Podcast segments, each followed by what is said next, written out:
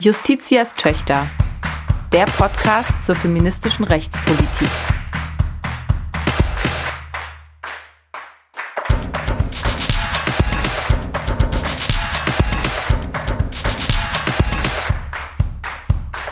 Ein Podcast des Deutschen Juristinnenbundes. Herzlich willkommen zur 24. Folge von Justitias Töchter, der Podcast zur feministischen Rechtspolitik. Heute wie immer mit mir Selma Gata und mit mir Dana Valentina. Dana, unser Thema heute ist feministisch streiken. Und allzu viel haben wir heute, glaube ich, in der Einleitung gar nicht zu sagen. Deswegen steuern wir doch einfach mal ganz gezielt auf die Fragen zu, die uns hier immer untereinander noch ein bisschen beschäftigen, bevor wir heute ein ganz spannendes Gespräch führen wollen. Das kann ich vielleicht schon mal vorwegnehmen. Unser Gast wird heute sein Theresa Tschenker, die gerade sich zu dem Thema promoviert oder fast schon promoviert hat. Wir sprechen eben über Streiks. Und was ist denn die feministische Dimension? Was macht denn Streiken feministisch oder warum ist es ein feministisches Thema? Vielleicht auch gerade vor dem Hintergrund von aktuellen Streiks, die ja hier derzeit im April und dann auch noch im Mai wahrscheinlich vielleicht äh, stattfinden könnten in Deutschland. Genau, ich glaube, damit sprichst du schon ein ganz wichtiges Thema an, das Theresa uns dann gleich bestimmt auch ganz kompetent noch einordnen kann. Aber ich würde jetzt jedenfalls auch mal so sagen, das Feministische am Streiken kann man an Beispielen wie den äh, Streiks im Bereich der Pflege oder auch im Bereich der sozialen und erzieherischen Berufe ganz gut vielleicht sehen. Denn das sind Branchen, die klassischerweise, und darüber haben wir hier zuletzt in der Folge zum Thema Equal Pay auch sehr intensiv gesprochen, einen Arbeitsmarkt betreffen, der geschlechtssegregiert ist, in dem sehr, sehr, sehr viele Frauen tätig sind, die ganz äh, überwiegende ähm, Anzahl ausmachen der Beschäftigten und die gleichzeitig mit sehr schlechten Arbeitsbedingungen zu kämpfen haben. Ähm, also gerade im Bereich der Pflege oder auch eben in den erzieherischen und sozialen Berufen sind das ja auch Themen, die zuletzt im Zuge der Pandemie auch öffentlich breiter diskutiert wurden. Und wenn du jetzt aktuelle Tarifverhandlungen ansprichst, die aktuell Verdi betreibt für den Bereich der sozialen und erzieherischen Berufe, da war ja der Auftakt jetzt am 8. März, auch das vielleicht keine Zufälligkeit, dann wird vielleicht schon deutlich, hier wird mit Mitteln des Arbeitskampfes für bessere Arbeitsbedingungen sich eingesetzt und das eben in einer Branche, in der ganz überwiegend Frauen tätig sind und unter schlechten Arbeitsbedingungen leiden. Und damit finde ich, wird ja schon mal so die feministische Dimension die das Ganze hat und haben kann, ähm, deutlich.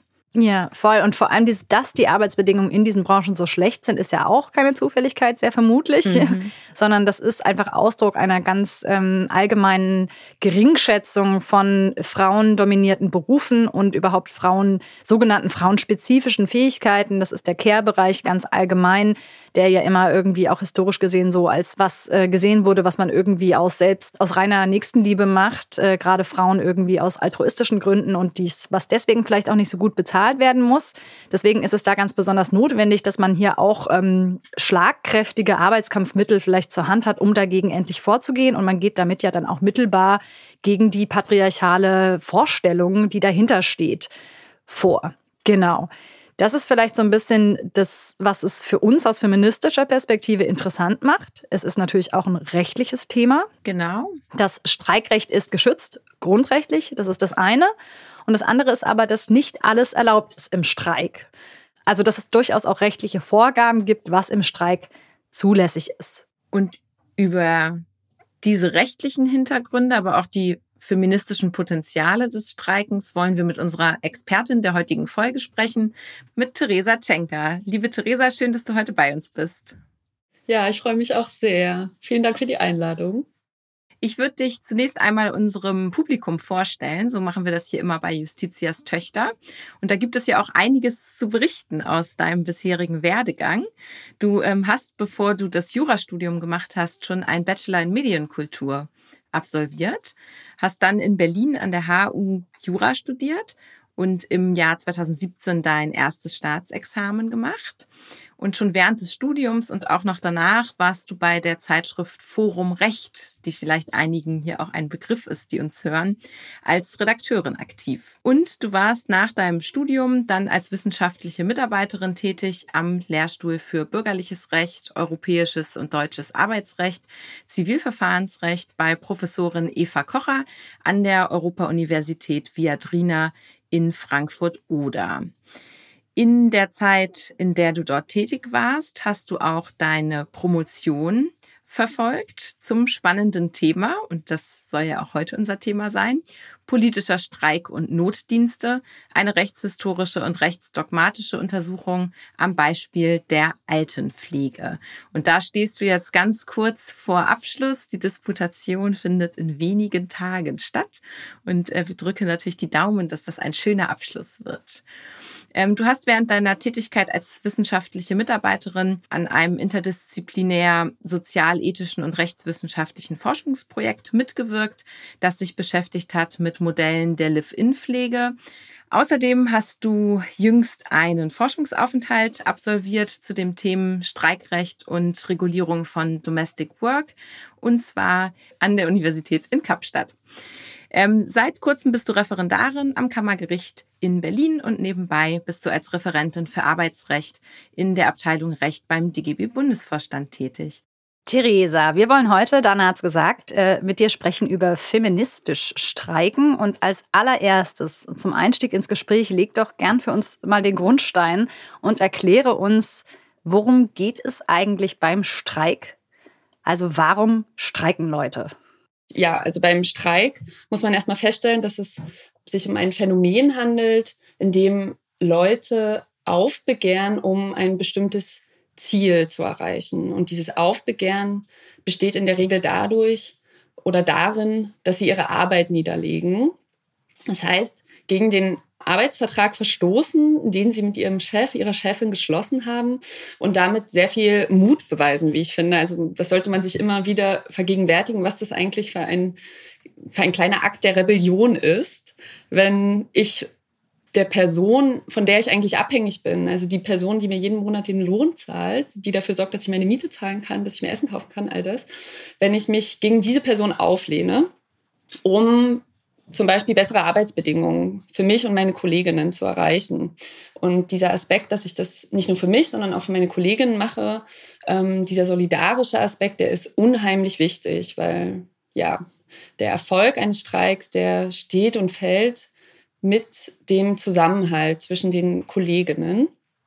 Und historisch, also wenn man sich das, das Phänomen des Streiks historisch anguckt, dann geht es dabei nicht immer nur um die besseren Arbeitsbedingungen. Also es geht nicht immer nur um den konkreten Betrieb, um das konkrete Unternehmen, sondern oft geht es um gesamtgesellschaftliche Probleme, die damit adressiert wurden und, und adressiert werden. Also ähm, das Wahlrecht, was wir heute haben als allgemeines gleiches Wahlrecht auch für Frauen, was 1900 ähm, 19 dann eingeführt wurde im Zuge der Novemberrevolution, das wäre ohne diese Streiks, die schon während des Ersten Weltkriegs stattgefunden haben, die im Zuge der Novemberrevolution stattgefunden haben, das wäre nicht denkbar. Das gesamte Sozialversicherungsrecht, was wir haben, das Sozialversicherungssystem, also das ArbeiterInnen im Falle der Krankheit, im Falle des Unfalls, für die Rente, also in all diesen Fällen abgesichert sind, das wäre ohne die Massenstreiks in den 1860er, 70er Jahren, also in der Zeit ähm, kurz vom, ähm, vor der Gründung des Deutschen Reiches, nicht denkbar gewesen. Also eigentlich die allermeisten Errungenschaften im Arbeitsrecht, im Sozialrecht sind ohne diese Arbeitsniederlegungen nicht denkbar. Mhm. Du hattest jetzt ähm, eben gesagt, beim Streik geht es vor allen Dingen auch um ein Aufbegehren, um sich zum Beispiel einzusetzen für verbesserte Arbeitsbedingungen. Wir haben jetzt in der Einleitung schon kurz drüber gesprochen, dass die besonders schlecht sind in den ja sehr von Frauen auch dominierten Berufen, in den pflegerischen, in den sozialen und erzieherischen Berufen. Stichwort Systemrelevanz, so wurde das ja auch ähm, in der Pandemie dann adressiert. Was sind denn besondere Herausforderungen für Streiks in diesen speziellen Branchen? Also diese Branchen, die ja alle frauendominiert sind, also nach dem zweiten Gleichstellungsbericht von 2018 kann man frauendominierte Branchen als die Branchen fassen, wo ähm, in dem Fall jetzt mehr als 80 Prozent der Beschäftigten Frauen sind. Und ja, all diese Branchen sind davon geprägt, dass sie, dass die Frauen, die dort arbeiten und auch die anderen Personen ähm, unter einer sehr hohen Arbeitsbelastung leiden. Also in der Regel arbeitet man mit Menschen zusammen und die Betreuungsschlüssel sind sehr betreuungs- oder pflegeungünstig. Also eine Person muss für sehr, sehr viele Personen sorgen. Zudem ist die Bezahlung unterdurchschnittlich schlecht.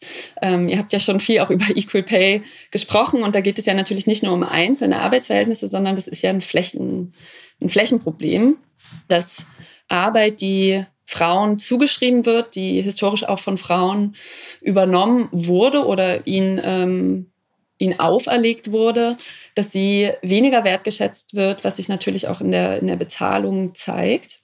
Und wenn es jetzt um Streiks in diesen in Branchen geht, dann ist natürlich die Struktur, dass sich dort Menschen um Menschen kümmern, ein Hindernis, weil Personen nicht wie in der Autoproduktion einfach ähm, liegen gelassen werden können. Also eine Produktion kann nicht, kann zwar gestoppt werden, aber das Sorgen um Menschen, das, die Pflege von Menschen, die kann halt nicht abrupt gestoppt werden. Und das ist natürlich eins der großen Probleme. Also ja, historisch gesehen hat es lange Zeit ähm, die Beschäftigten gehindert zu streiken, weil es halt auch diesen, dieses Ethos gibt. Ähm, ja, ihr kümmert euch doch um Leute, ihr macht es auch aus Liebe zu den Menschen. Ihr könnt es doch jetzt nicht einfach aufgeben. Das ist herzlos, das ist ähm, verantwortungslos.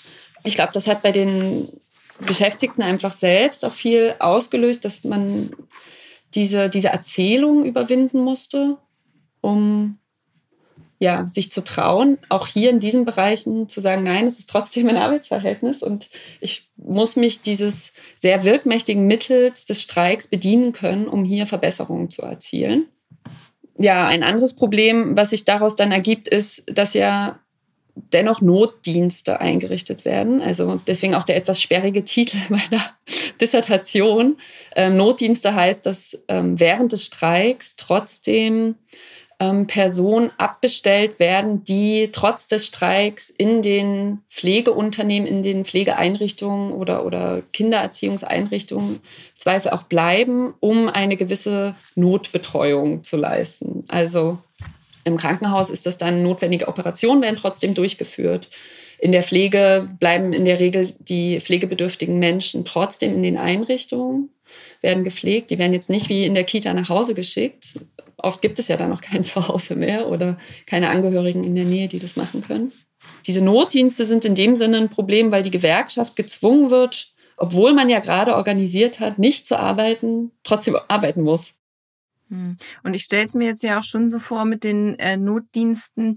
Das ist natürlich gerade vielleicht auch im Beispiel Pflegeberufe etwas oder auch ähm, Krankenhäuser und so etwas, ähm, was das eigentliche Ziel natürlich auch wieder so ein Stück weit angreift, ne? oder diese Effektivität quasi für verbesserte Arbeitsbedingungen durch so ein Aufbegehren ähm, vorzugehen, äh, wieder so ein Stück weit angreift, weil es, äh, also weil die Idee natürlich ist, zu treffen die Arbeitgebenden. Mhm. Und ähm, wenn man aber dann in so einem Notdienst ähm, quasi unter, ich stelle mir das auch vor, teilweise noch stressigeren Bedingungen als vielleicht eh schon dieses Notsystem aufrechterhält, ähm, kann man natürlich die Frage stellen, inwiefern adressiert das dann eigentlich den Arbeitgeber, weil es läuft ja quasi doch noch irgendwie. Mhm. Ne? Mhm. Also das äh, stelle ich mir irgendwie auch, also durchaus auch als so eine Herausforderung vor, ne? diese Effektivität des äh, Streikrechts durch auch ähm, dann wiederum solche Einschränkungen ja so ein Stück weit weniger effektiv auszugestalten. Mhm. Ja, das ist, ein, ist eine, sehr, eine sehr kluge Beobachtung, weil tatsächlich in diesen Branchen, die Frauen dominiert sind, auch der wirtschaftliche Schaden auf Seiten der Arbeitgeberin gar nicht so selbstverständlich zu erreichen ist, wie man sich das vielleicht in anderen Branchen denkt. Ähm, Im Krankenhaus haben die äh, GewerkschafterInnen dort eine sehr kluge Lösung gefunden, indem man einzelne, also das ganze Unternehmen einzelne Bereiche äh, strukturiert und sagt, okay, einzelne Stationen schließen wir jetzt. Und das führt zu einem wirtschaftlichen Schaden, weil die Arbeitgeberin, im Fall die Klinikbetreiberin, ja für die Operation, die in den einzelnen Bereichen ähm, stattfinden, genau darüber ihre Gelder akquirieren. Dadurch wird dann wirtschaftlicher Schaden erreicht. In der Altenpflege oder in der Kinderbetreuung funktioniert das ganz oft gar nicht. Ähm, ja, in der Kinderpflege, ähm, äh, Kinderbetreuung ist das natürlich ein Riesenproblem, weil ähm, die Einrichtung trotzdem die Gebühren, die von den Eltern bezahlt werden, ähm, und die staatlichen Gelder, die ja diese, ganze, diese ganzen Einrichtungen am Leben halten, trotzdem kassieren in dem Moment. Also die, die öffentlichen Kassen werden sogar entlastet, wenn man so will, weil für die Zeit des Streiks ja kein Lohn gezahlt wird. Ja.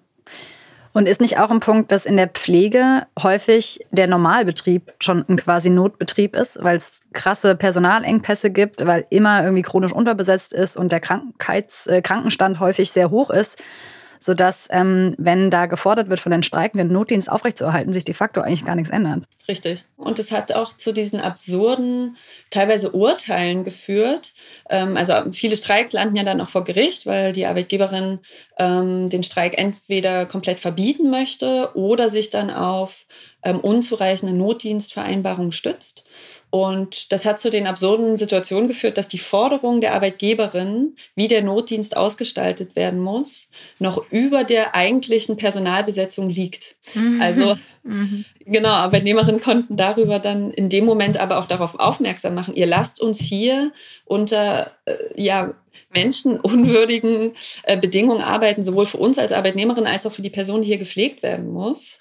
Und das zeigt sich eigentlich an diesem Streikbeispiel, wo auf einmal im Falle des Streiks gefordert wird, wir bräuchten eigentlich viel mehr, äh, viel mehr Personal, um zumindest Not, das Notdienstniveau zu halten. Krass. Ja. Also wir haben jetzt bis hierhin so ein bisschen herausgearbeitet, was so die tatsächlichen Hürden sind äh, für Streiks in der unter anderem Pflegebranche. Und da ist ja auch schon angeklungen, äh, dass das durchaus ein juristisches Thema sein kann, auch wenn es noch nicht ganz geklärt ist. Aber eben das, und das können wir vielleicht auch nochmal kurz äh, festhalten, was mir auch lange nicht klar war, dass beim Streik ist eben nicht alles erlaubt. Ne? Also ein Streik ähm, kann vor Gericht landen, das hast du gerade auch schon angesprochen. Das machen Arbeitgebende sehr gerne, sagen, hier wird gestreikt, ähm, das ist nicht rechtmäßig und da kann unter anderem argumentiert werden, weil eben der Notdienst nicht aufrechterhalten werden kann. Aber ganz zentral auch, womit du dich auch in deiner Dissertation beschäftigst, es gibt ein Verbot des sogenannten politischen Streiks. Also bestimmte Streiks mit bestimmten Zielen sind von vornherein verboten. Was verbirgt sich denn hinter dem Begriff des politischen Streiks und warum meint da die rechtliche Disziplin, dass die nicht zulässig sind? Ähm, also um das Verbot des sogenannten politischen Streiks zu verstehen, muss man sich vergegenwärtigen, dass der Streik, der beinhaltet, dass ich nicht dafür sanktioniert werde, dass ich meine arbeitsvertraglichen Pflichten nicht erfülle an diesen Streiktagen, dass ich dafür nicht sanktioniert werde. Mhm. Weder ich ähm, darf gekündigt werden, ich darf ähm, auch später keine ähm, Nachteile erleiden und auch die Gewerkschaft, die das Ganze ja organisiert, soll keine Schadensersatzforderungen ähm, begleichen müssen im Nachgang für eventuelle Produktionsausfälle oder eventuelle wirtschaftliche Schäden. Und dass das Ganze überhaupt erst möglich ist, ohne dass ich ähm, rechtliche Nachteile erleide oder faktische Nachteile, ist halt erst ähm, ja mit ähm, Inkrafttreten des Grundgesetzes eingetreten. In der Weimarer Republik musste man, um keine Sanktion zu erleiden, erst kündigen, bevor man streikt. Okay, sinnvoll. Was ja natürlich den ganzen, was den ganzen Streik ad absurdum führt. Weil klar, wenn ich keine Arbeits, wenn ich keinen Arbeitsvertrag mehr habe, dann kann ich daraus auch nicht mehr ähm, in die Pflicht genommen werden. Logisch so lief das in der Weimarer Republik. Dann wurden dann halt immer ähm, Wiedereinstellungsklauseln mitverhandelt. Also, dass man nach dem Streik wieder eingestellt wurde, das war dann Teil der Verhandlungen mit dem Arbeitgeber. Das ist zum Glück dann durch die Grundgesetzlegung und das Anerkennen, okay, ein, es gibt ein Grundrecht auf Streik, ähm, wurde dieser Irrsinn behoben. Ähm, nur war es halt in der Zeit nach 49 so, dass dieser Artikel 9 Absatz 3, der im Wortlaut sehr spärlich ist, ähm, ausgelegt werden musste. Und diese Auslegung erfolgte durch tendenziell eher konservative RechtswissenschaftlerInnen und RichterInnen. Und in dieser Zeit wurde dann der Streik als Gr Grundrechtsausübung anerkannt, aber nur unter ganz bestimmten Bedingungen. Nämlich, dass er auf Tarifverträge gerichtet sein muss, also auf tarifliche Ziele, die innerhalb von Tarifverhandlungen auch laufen dass er gegen den Arbeitgeber gerichtet sein muss und dass er von einer Gewerkschaft getragen sein muss. Also spontane Arbeitsniederlegung von Kollektiven, die sich aus der Belegschaft bilden, ähm, das wurde auch damit ähm, für verboten erklärt, kann man sagen. Und ja, für den ähm, politischen Streik ist es so, dass der natürlich immer mal als, ähm, als Phänomen aufgetreten ist, auch seitdem. Also es haben einfach Menschen für andere Sachen gestreikt, die sich nicht nur auf den Tarifvertrag bezogen, sondern auf ähm, gesetzgeberische Änderungen, ähm, auf politische Veränderungen. Es gab ähm, politische Streiks, die sich zum Beispiel gegen den NATO-Doppelbeschluss gewendet haben. Also verschiedene Forderungen, die ähm, in der Regel mit Arbeits- und Wirtschaftsbedingungen zusammenhingen, also mit dem konkreten Arbeitsverhältnis auch durchaus verknüpft waren und diese Streiks wurden dann in Fortführung dieser Rechtsprechung aus den 50ern in der Regel für verboten erklärt, ohne das aber jetzt weiter zu begründen, sondern da wurde immer die Begründung herangezogen, ja, man darf ja nur für Tarifverträge streiken, deswegen ist alles, was darüber hinausgeht, also es wird auch als ein Demonstrationsstreik bezeichnet. Das wurde als, wurde als ähm, grundrechtswidrig mhm. ähm, markiert, kann man sagen. Mhm, mh. Also Streik als ein bisschen als Protestform, die als Ziel hat, nicht nur die Veränderung der unmittelbaren Arbeitsbedingungen durch Veränderungen von ähm, äh, ähm, den Gegebenheiten, für die der Arbeitgeber zuständig ist, sondern eben größere politische Ziele im Blick hatte. Das ist der politische Streik und da sagst du, der wurde als verboten erklärt, aber du legst in der Dis da, dass es eigentlich historisch nicht wirklich haltbar ist historisch nicht haltbar, weil, weil es im Endeffekt auch eine historische Realität war, die, wenn man das einschränkt auf Tarifverhandlungen, diese ganze äh, Streikvielfalt, die es einfach gab und auch ja noch gibt, ähm, dass die begrenzt wurde. Also eine, eine ähm, soziale Bewegung, wenn man so will, eine gewerkschaftliche Bewegung wurde in ihren Mitteln einfach sehr begrenzt in dem, was jetzt möglich ist und für was man was fragwürdig ist vor dem Hintergrund, dass das Streikrecht ein Freiheitsrecht ist, ähm, was ähm, ja genau zu diesem Zweck ausgeübt werden soll. Ungleichheit zu verringern, die ja strukturelle Unterlegenheit von Arbeitnehmerinnen auszugleichen, für demokratische Teilhabe zu kämpfen, für ähm, ja überhaupt eine selbstbestimmte Organisation, wie ich arbeiten, wie ich leben will. All das soll ja durch ein Streikrecht verwirklicht werden. Und wenn man das dann einschränkt, das hat ähm, ja, das hat meiner Meinung nach gerade in Branchen, den frauendominierten Branchen, die ja davon abhängig sind, dass bestimmte gesetzgeberische Maßnahmen getroffen werden, um den sozialen Bereich, den Pflegebereich, den Erziehungsbereich, alle diese Bereiche gesamtgesellschaftlich, der ist ja komplett refinanziert aus, aus ähm, den Sozialabgaben, aus Steuermitteln. Und um darauf Einfluss zu nehmen, wäre es meiner Meinung nach eigentlich gut, wenn man dieses Repertoire an, an, an Mitteln, die die Gewerkschaften haben, ausweitet und dort mehr Freiräume schafft. Mhm. Und eine Möglichkeit könnte vielleicht sein, auf ein jüngeres Phänomen zu blicken des politischen Streikens, nämlich auf die feministischen Streiks. Wir haben hier in einer unserer letzten Justitias Töchter Podcast Folgen bei den feministischen Fundstücken eine Streitschrift von Veronika Gago besprochen, eine Argentinierin, die sich mit Frauenstreiks in äh, Argentinien dort einbringt. Das ist eine Protestform, die ja möglicherweise vor allen Dingen mit Blick auf die frauendominierten Branchen nochmal interessant sein könnte. Vielleicht kannst du nochmal sagen, worum geht es bei solchen feministischen oder sogenannten Frauenstreiks? Mhm. Ähm, ja, gern. Also die Frauenstreiks, vor allen Dingen im ähm, Süd- und Mittelamerika, ähm, die waren ja vor allen Dingen darauf gerichtet, ähm, die unhaltbaren ähm, Zustände bezüglich patriarchaler Gewalt zu beenden. Also Femizide sind da auch einfach quantitativ und äh, äh, ja flächenmäßig ein ganz anderes Problem ähm, als hier. Ich möchte das hier überhaupt nicht relativieren.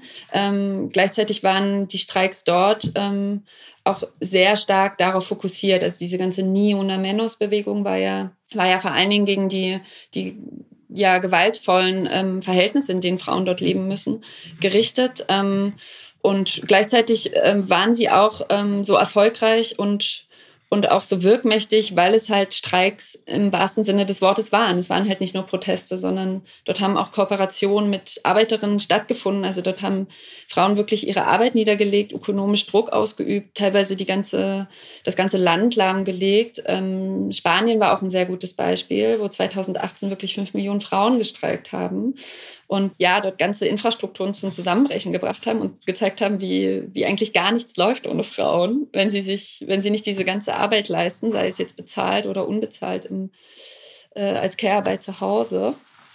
Und ähm, in Deutschland gibt es auch ähm, eine Frauenstreikgeschichte, die jetzt über die aktuellen Bewegungen hinausreicht. Also es gab 1994 den ersten äh, Frauenstreik, zu dem bundesweit aufgerufen wurde.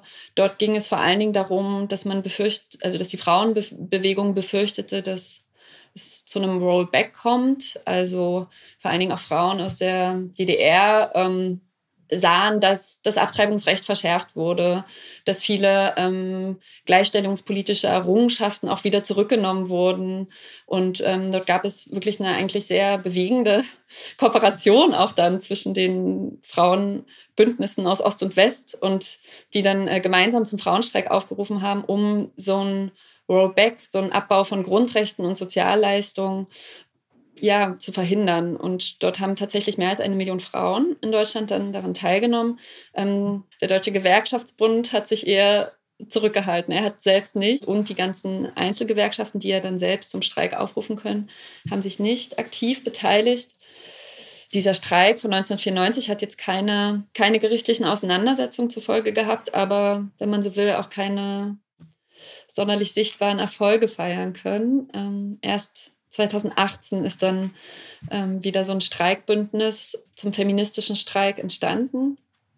Und ja, seitdem wird jedes Jahr jetzt dazu aufgerufen. Aber genau, ähm, de facto wurden, wurde eigentlich noch nicht feministisch gestreikt, wenn man so will, weil es eher Demonstrationen waren. Wenn du sagst, es gab noch keinen feministischen Streik, was bräuchte es denn? Oder was, was macht denn dann den feministischen Streik aus? Also wenn ich sage, es gab noch keinen feministischen Streik, dann habe ich mich jetzt vor allen Dingen auf dieses Frauenstreikbündnis oder feministische Streikbündnis, was 2018 hier in Deutschland wieder ähm, belebt wurde, bezogen, weil dort bislang zumindest mir nicht bekannt ist, dass dort massenhaft wirklich Arbeitsverträge gebrochen wurden, also klassisch Streikarbeit geleistet wurde. Das kann ja aber alles noch passieren. Ähm, man kann das ja auch andersrum denken und sich fragen, inwiefern sind denn eigentlich bislang gewerkschaftlich geführte Streiks nicht auch absolut feministisch? Und ähm, da fällt mir natürlich, weil es hier einfach sehr präsent war und mir sehr nah war, ähm, der Krankenhausstreik im Sommer und Herbst 2021, also vor gar nicht allzu langer Zeit ein. Dort haben ähm, Beschäftigte von Charité und Vivantes und vor allen Dingen auch von den outgesourcten Reinigungsfirmen dafür gestreikt, dass erstens die äh, Frauen, die dort als Reinigungskräfte arbeiten, wieder in den Tarifvertrag für den öffentlichen Dienst geholt werden. Und natürlich haben sie für ähm, massiven Personalaufbau gekämpft, also dass diese absolut belastende Situation, dass dort eine Person für Personen, kranke Personen sich kümmern muss, die dann im zweistelligen Bereich liegen, dass diese absolut grässlichen Arbeitsbedingungen endlich aufhören und ähm, ja, es zu einer Entlastung des, des bestehenden Personals kommt. Und dazu gibt es auch eine ganz bewegende und wirklich, äh, also mich hat die zu Tränen gerührt, diese Doku. Also die ist von den, von den äh, Streikenden selbst gemacht, also von den, von den Verdi-Mitgliedern. Die heißt Ohne uns geht gar nichts. Und ja, zeigt einfach ganz tolle Berichte von den ArbeitnehmerInnen dort und den Azubis in der Krankenpflege wie sie dort gemeinsam und vor allen Dingen auch mit den Reinigungskräften zusammen, die, glaube ich, auch nochmal besonders marginalisiert sind, als ähm, ja, Frauen, die absolut unabdingbar sind für das Funktionieren von diesem Krankenhausbetrieb, weil sie dafür sorgen, dass halt keine ähm, super resistenten Bakterien entstehen. Ohne die wäre unser ganzes Gesundheitssystem ähm, komplett für die Katz so. Und genau, diese, diese Personen zeigen dort sehr eindrücklich auf, um was es eigentlich bei einem Streik geht. Und auch, dass es halt nicht nur um einen Tarifvertrag geht, sondern um eine Verbesserung des Gesundheitssystems als solches. Ja. Und ich beobachte derzeit, dass ähm, es durchaus immerhin jetzt schon sowas gibt wie kleine Kooperationen zwischen vielleicht irgendwie auch klassischen äh, Streiks eben in der Pflegebranche und im, im äh, Sozial- und Erziehungsbereich und ähm, feministischen Bewegungen, die eben den größeren feministischen Streik im Blick haben. Also es hat, das ist absolut richtig, diese Beobachtung. Und gerade jetzt ähm, mit dem Blick auf den letzten 8. März, da hat die die Streikbewegung im sozialen Erziehungsbereich. Also da hat am 8. März die Tarifverhandlungsrunde begonnen. Also Tarifverhandlungen laufen ja so, dass sie eigentlich ähm, immer in so bestimmten ähm, Turnussen ablaufen. Also Tarifverträge laufen so ein Jahr, zwei Jahre und immer wenn die Tarifverträge auslaufen, fangen wieder neue Tarifverhandlungen an. Und Christine Behle ist ähm, die, ähm, eine der Verdi-Vorsitzenden und die ist zuständig für diesen Bereich und die hat meiner Meinung nach sehr klug und sehr, also ähm, politisch aufmerksam diese, diesen Anfang dieser Tarifrunde auf den 8. März gelegt. Das heißt, der erste Warnstreik von den Kita-Beschäftigten und von den Beschäftigten in den sozialen Einrichtungen, der hat jetzt parallel stattgefunden mit den Protesten dieser feministischen Bündnisse, die sich deutschlandweit ja 2018 gebildet haben.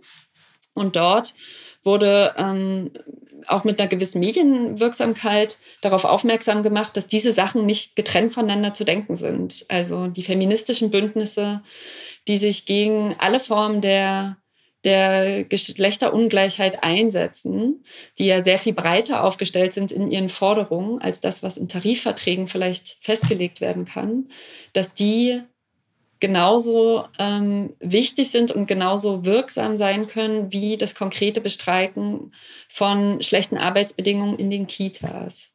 Mhm.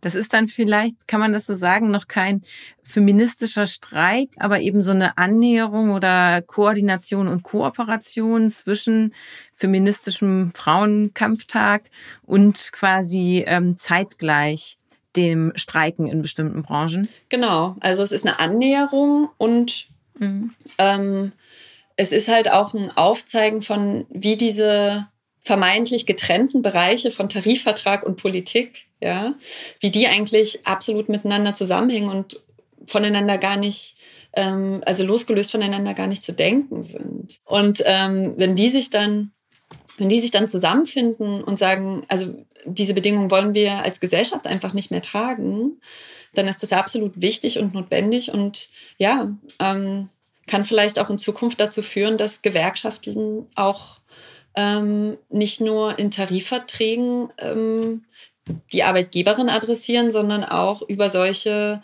Demonstrationsstreiks ja, den Staat ähm, dazu auffordern, okay, ihr müsst hier mehr Gelder bereitstellen, ihr müsst eine bessere Infrastruktur schaffen, ihr müsst die Milliarden, die ihr offensichtlich habt in eurem Haushalt, ähm, nicht für Aufrüstung bereitstellen, sondern vielleicht in die Kindererziehungs- und Pflege, Pflegebereiche stecken. Und das, ähm, das, ja, ich sehe da ein Potenzial, dass dort ähm, eine gewerkschaftliche ähm, Kooperation mit, mit ähm, Bündnissen aus, der, aus den sozialen Bewegungen entsteht. Mhm. Mhm.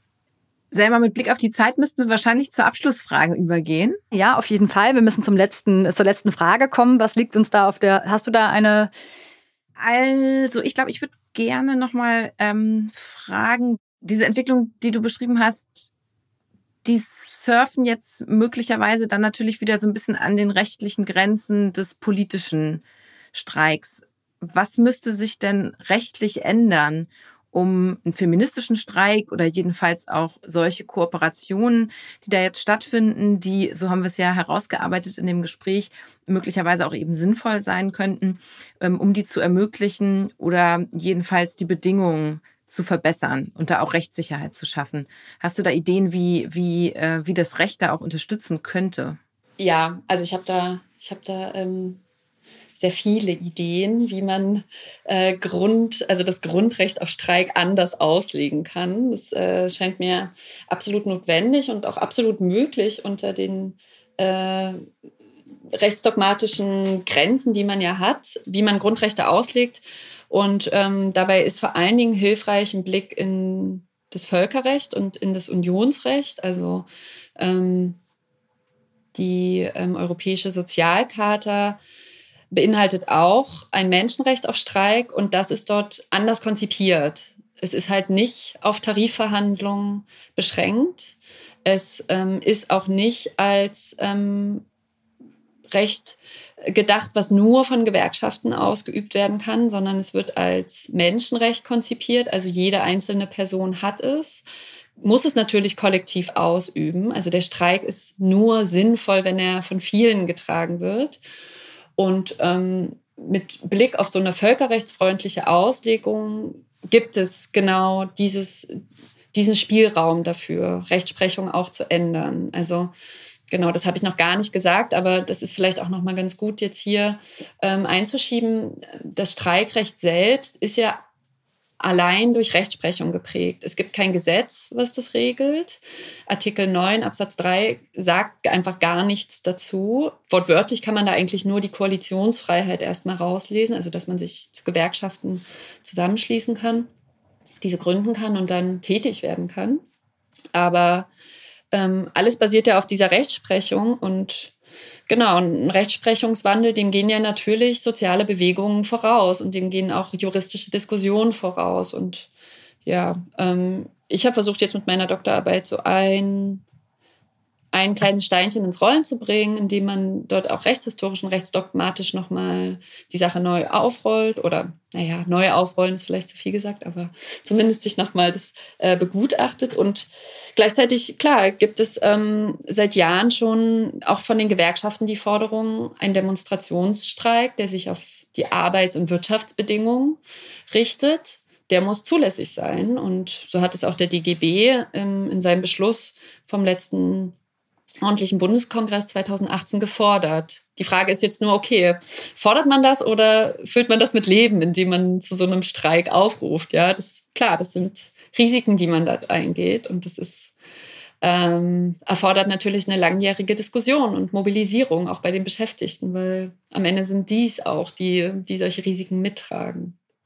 Ähm, als Juristinnen können wir nur klug argumentieren und Auslegungsfreiräume schaffen, denke ich. Ja, super Schlusswort auf jeden Fall. Auch nochmal ein Appell an uns Juristinnen. Und ähm, wir sind sehr gespannt auf jeden Fall auf deine Arbeit, die dann ja auch in Bälde erscheinen wird und hoffen mit dir, dass er eben, äh, dass ihr diesen Stein ins Rollen bringt. Und ähm, ja, vielen Dank für das Gespräch. Ich habe da mitgenommen auf jeden Fall verschiedene wirklich empowernde ähm, Schlaglichter auf den feministischen Streik, den Streik an sich als ein Instrument, um wirklich Strukturen anzugehen und um hierarchisierte Verhältnisse aufzubrechen. Und insofern eigentlich so das Mittel der Wahl, auch wenn man irgendwie feministisch sich gegen die patriarchale Grundstruktur unserer Gesellschaft ähm, wenden möchte. Insofern äh, vielen Dank für das sehr, sehr spannende und informative Gespräch. Gerne. Mir hat es auch Spaß gemacht.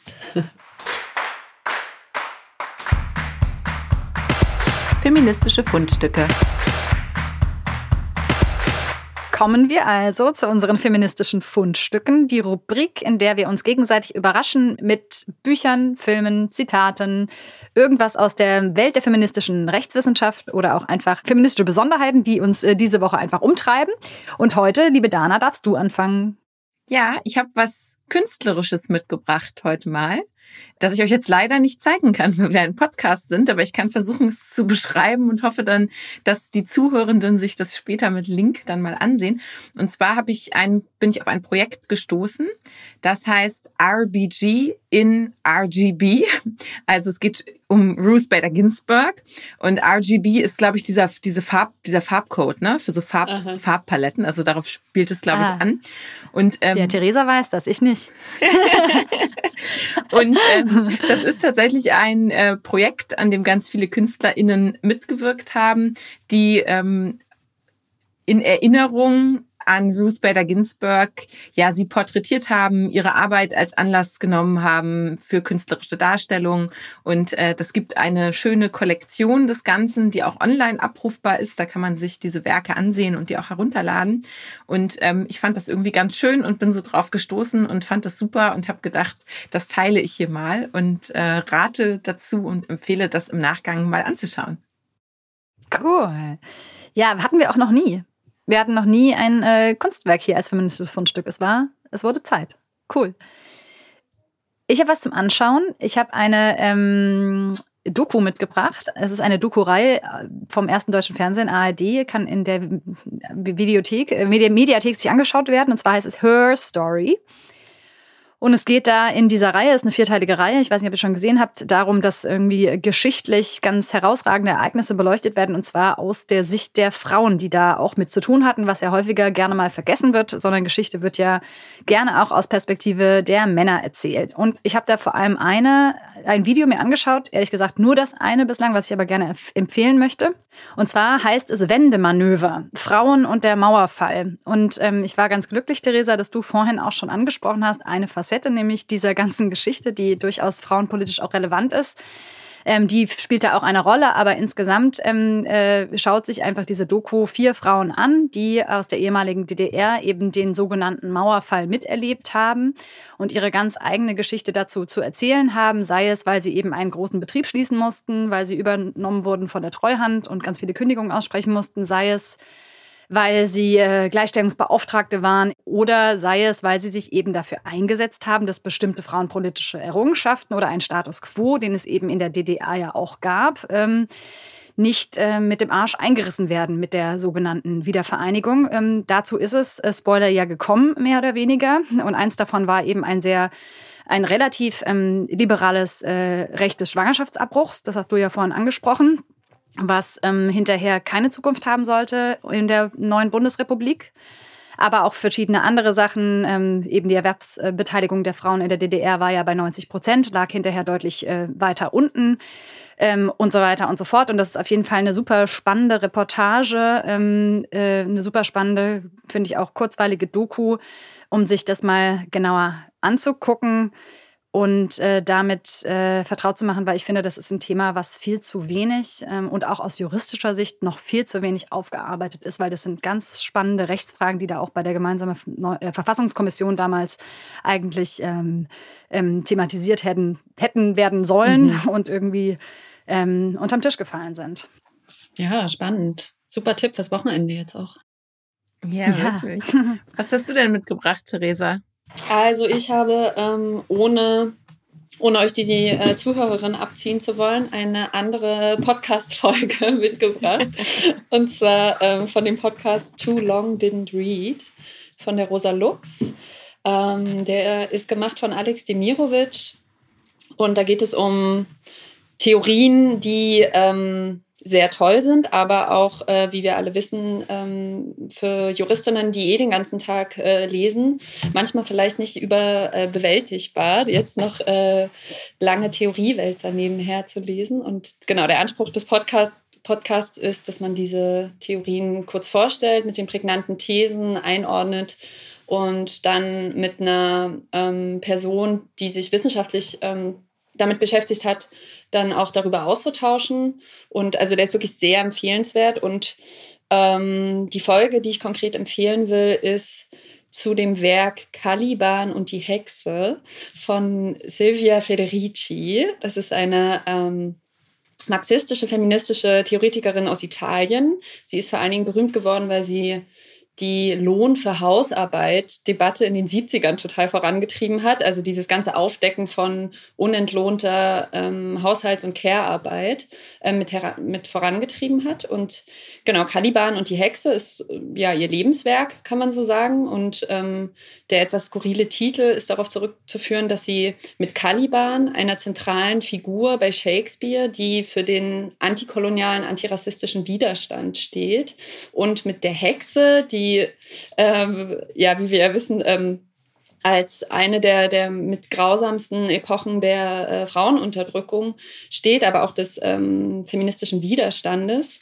Und in diesem Werk versucht sie so ähm, zu erklären, wie eigentlich Sexismus, Rassismus und ähm, die Unterdrückung in der kapitalistischen Produktionsweise zusammenhängen und versucht sich dort auch abzugrenzen von so einem eher kulturell liberal orientierten Feminismus, der ähm, Frauenunterdrückung als was Ahistorisches sieht und was ähm, und oft nicht erklären kann, wie sich eigentlich bestimmte Formen der Unterdrückung herausgebildet haben, wo sie entstanden sind, wie sie auch verändert wurden und gleichzeitig aber auch gegen so einen sozialistischen Feminismus, der immer nur auf die kapitalistischen Ausbeutungsmechanismen abzielt und andere Formen der patriarchalen Unterdrückung vernachlässigt. Und also es ist wirklich ein ein absolut großartiges Gesamtwerk, wo ich so ganz viele Aha-Momente hatte. Und ähm, ein Zitat will ich schon mal bringen, weil es einfach so wunder, wunderbar ist. Ähm, und vielleicht auch ein bisschen ähm, die Vorfreude erhöht, sich das dann selbst anzuhören.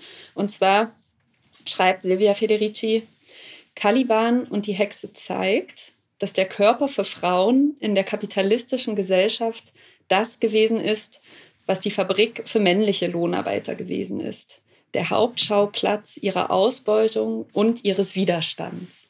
Yeah. cool. Sehr gut. Vielen Dank. Auch das ein richtig cooler, cooler Tipp, um es mit ins Wochenende zu nehmen. Wie lange ist so eine Folge? 50 mm, Minuten, glaube ich. 50 Minuten. Mhm. Genial. Perfekte Länge, Dana, oder? Perfekte Länge. Wunderbar. 50 Minuten. So ist es. Wir sind wahrscheinlich bei 50 Minuten genau jetzt angelangt und äh, schließen deswegen diese Podcast-Folge nochmal mit dem Dank an Theresa. Vielen Dank, dass du da warst, dass du mit uns gesprochen hast. Ähm, und wir starten jetzt kämpferisch in unser Wochenende und freuen uns gemeinsam auf die nächste Folge.